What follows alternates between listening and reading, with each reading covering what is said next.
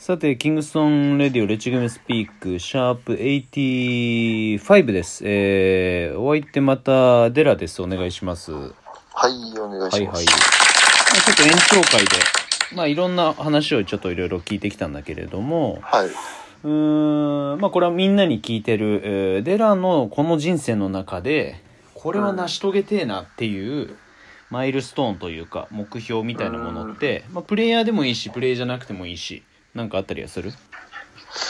そうっすね。まあ、俺はやっぱりこう、まあ、ババスケに関わって生きていきたいっていうのはやっぱあって、うん。まあ、その中で一個の、その自分の方法として、うん。その今現役にこだわってうん3人制続ける。で、その、でも、まあ、できる限り長くやりたいと思ってて、うんで、まあ今のゼスリーのチームで言えば、うんまあその、なんて言うんだろう、仲間でやることの意義うんっていうのをすごく感じれるチームなんですよね。ね。そう。だからまあ変な話、まあ、ちょっとなんかすごく難しいんだけど、うんこの間俺ら5位で負けたんだけど、うん。まあその、とにかくチーム一丸でやりきって負けてるから、うんまあある意味、その、まあ、インタビューでもまあ言ったんだけど、日本一を取るより価値があると思ってるうんんですよね。うん。ただそのアスリートの目線でいくと日本一を取らないと意味がないっていうのももちろん分かってて、そこの中でうん。今のこの、まあ、同じ熱量の仲間と共に、うん。まあ、やる価値プラス日本一が取りたいっていうのは、うん。まあ、選手のアスリート目線としては一個うん。あるうん。のと、うんまあ俺あと育成も今ちょうどやってるし、うん。でまあその育成も、うん。あの子供たち俺結構好きだし、うん。まあその中でこう試行錯誤しながら、うん。俺も別にプロの指導者なわけじゃないし、うん。から、うん。まあ俺が経験してきたこと、うん。例えばその他のミニバスのコーチはすごく勉強してると思うし、うん。それはそれだと思うし、うん。だけどその俺がプロで見てきて自分がこう自ら体験してきたことを、そのオリジナルとして教える、うん。これは誰も経験してないから多分言えないことだと思うから、うんそのオリジナルとして伝えていく中で、まあ子供たちが早めにうん。そのプロとしてのマインドだったりとかっていうのをこう与えるきっかけの一個になればいいかなとは思ってるんですよね。うんなるほどね。で、その子たちが自分らで考えて、うん。まあその大学、高校、あ、高校大学って進んでって、その先にプロがあれば、うん。まあいいと思うし、うん。っていうところに、まあそのプロになることだけが全てじゃないと俺は思ってるから、うんだからまあその望むんであれば、うんそこに行けばいいと思うし、っうん。ていうまあ道うん。も示してあげてはいます。うん。うん、だからまあ、そのバスケットに携わって生きていきたいっていうのがまあ最終的な目標かうな。まあさっきのそのスクールの中での何を伝えるかって俺はすごく大事だと思っててうんうん。で俺の中でねこう揺る揺らがないものとしてあるのはやっぱりこうなんだろうプレイヤーとしてそれは別にあのそこで大成したからもしくは名前を挙げたからいい悪いではなくってその、うん。一個アスリートとしてひ何かこうねラインを超えてえっ、とやった人ううん。だからこそもしくはその人たちにしか伝えられないことって俺はそのすごくあると思ってて、俺なんか、それ、俺も本当そうなんですけど、うん。多分、俺、結構それ考えた時に、うん。なんか、レジェンドクルーって、俺結構そこが自分の中で結構インパクトでかくて、うん。あの、あそこに集まったメンバーってみんなそういうことだと思うんですよね。なんて言うんだろう、別に一流ではないじゃないですか、みんな。うんだけど、こう、みんなすごくバスケットが好きで、うんかといって、まあなんか遊びもちゃんと好きで、うんみたいな。でも同じこう、情熱の中集まったメンツ。だからなんかこう離れてっても、あれはなんか消えないじゃないですか。うっんていうのがなんかすごく好きなんですようね。んだからなんかそれも、こうなんか子供たちにもやっぱ教えたい。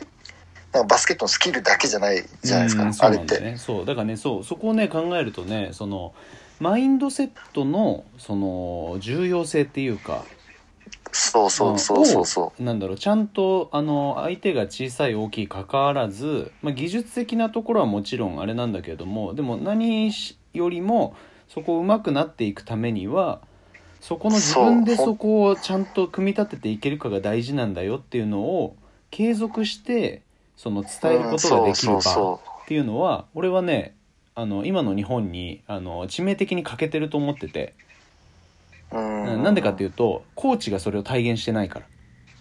うんなるほどね。自分がそこにうん費やしたこ熱量を費やしたことが、うん、結果としてない。もしくはやめてしまった。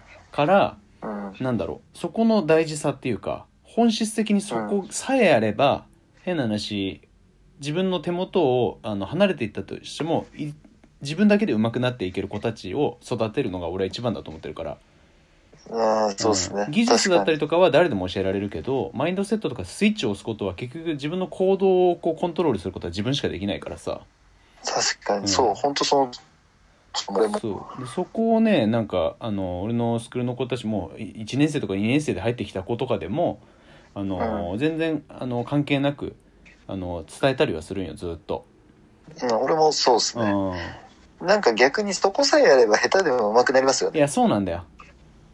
それがなかったら結局その今上手くても頭打ちが来いやて結局高校大学で抜かれちゃうんですようねん。とかなんかそのそのじゃあ例えば小学校中学校のカテゴリーでちょっと目立つぐらい上手くなったんだけど明らかにそこに至るまでの取り組みがラッキーでしかなかったからうんその分不相応にバスケットだけ上手くなってしまって自分の内面とかその自分を律することができないまますごくいびつな人格形成の形で高校だったり社会人を迎えてなんかアンバランスなその生活を送ってしまうケースは俺やっぱすごく見てきてるからさ。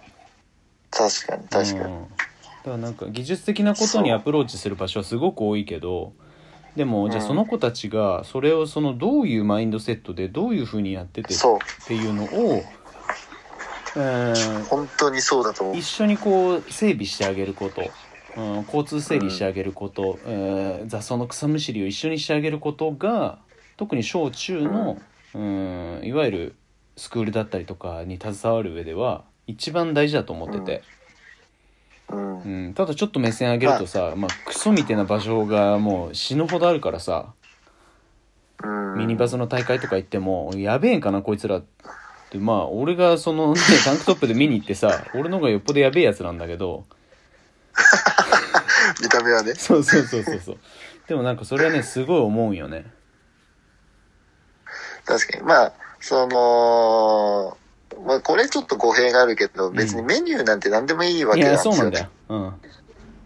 そのこのメニューがめちゃくちゃいいからじゃなくてその鳥メニューは変な極論何でもよくて、うん。そこにどうアプローチするかが多分大事なんですよね。うん。そうそうそうそそう、だから新しいメニュー、まあ、またこれですかみみたいな話じゃなくて、ううんそれに対してどう自分が味付けして取り組めるかが大事うんなんだけど、それがまだ小学生とかにはやっぱ分かりきれないかうんら伝えていかなきゃいけないなとは思うんう。小学生とか飽きちゃうから。そうだねそう。だからそこに面白いスパイスとか面白い練習は入れる必要はあるとは思うけど、うん本根本的には多分そこじゃない。そうなんだよねじゃなそう。っていうのはススクールで大事にしてるんですよ、俺。じゃないとだってさじゃあ NBA のコーチが来て NBA の施設でやったらで全員上手くなるんですかって話になっちゃうじゃんそうそうそう。んじゃなくてそのねじゃあ鬼ごっこ一つ取ってもさじゃあドリブル一個取ってもさそこに自分の限界をその一歩超えるための取り組みだったりとか、バスケットボールプレーヤーとしてもしくは何かそのプラスアルファのものを生み出すための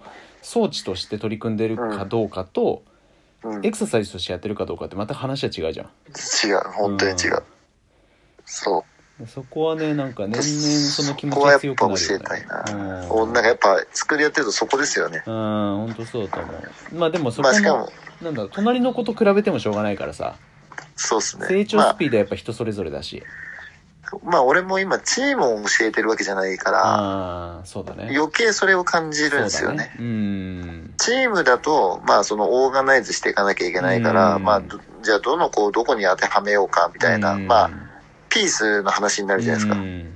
だけど、今はそのピースじゃなくて、そのうん。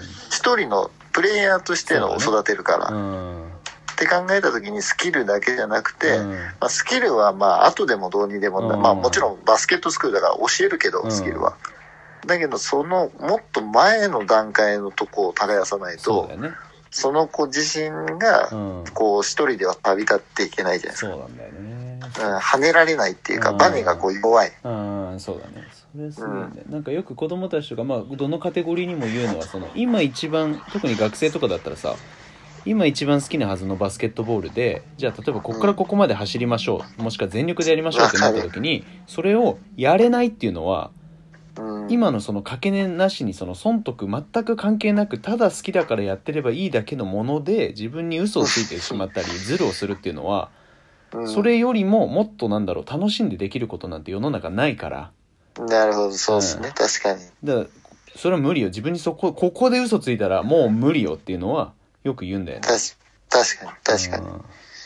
うんまあでも俺もね、結構それが、まあ思うのは、その、こっからここまで走りなさい。俺もやるんですよ。それダッシュしましょうねって。うんだけど、その、ダッシュ一本でも、うんなんていう、100%でできない子って多いじゃないですか。そうだねだけど、その、できる子もいるじゃないですか。うんでも、できる子は、それは俺は一個のその才能だと思ってるんですよね。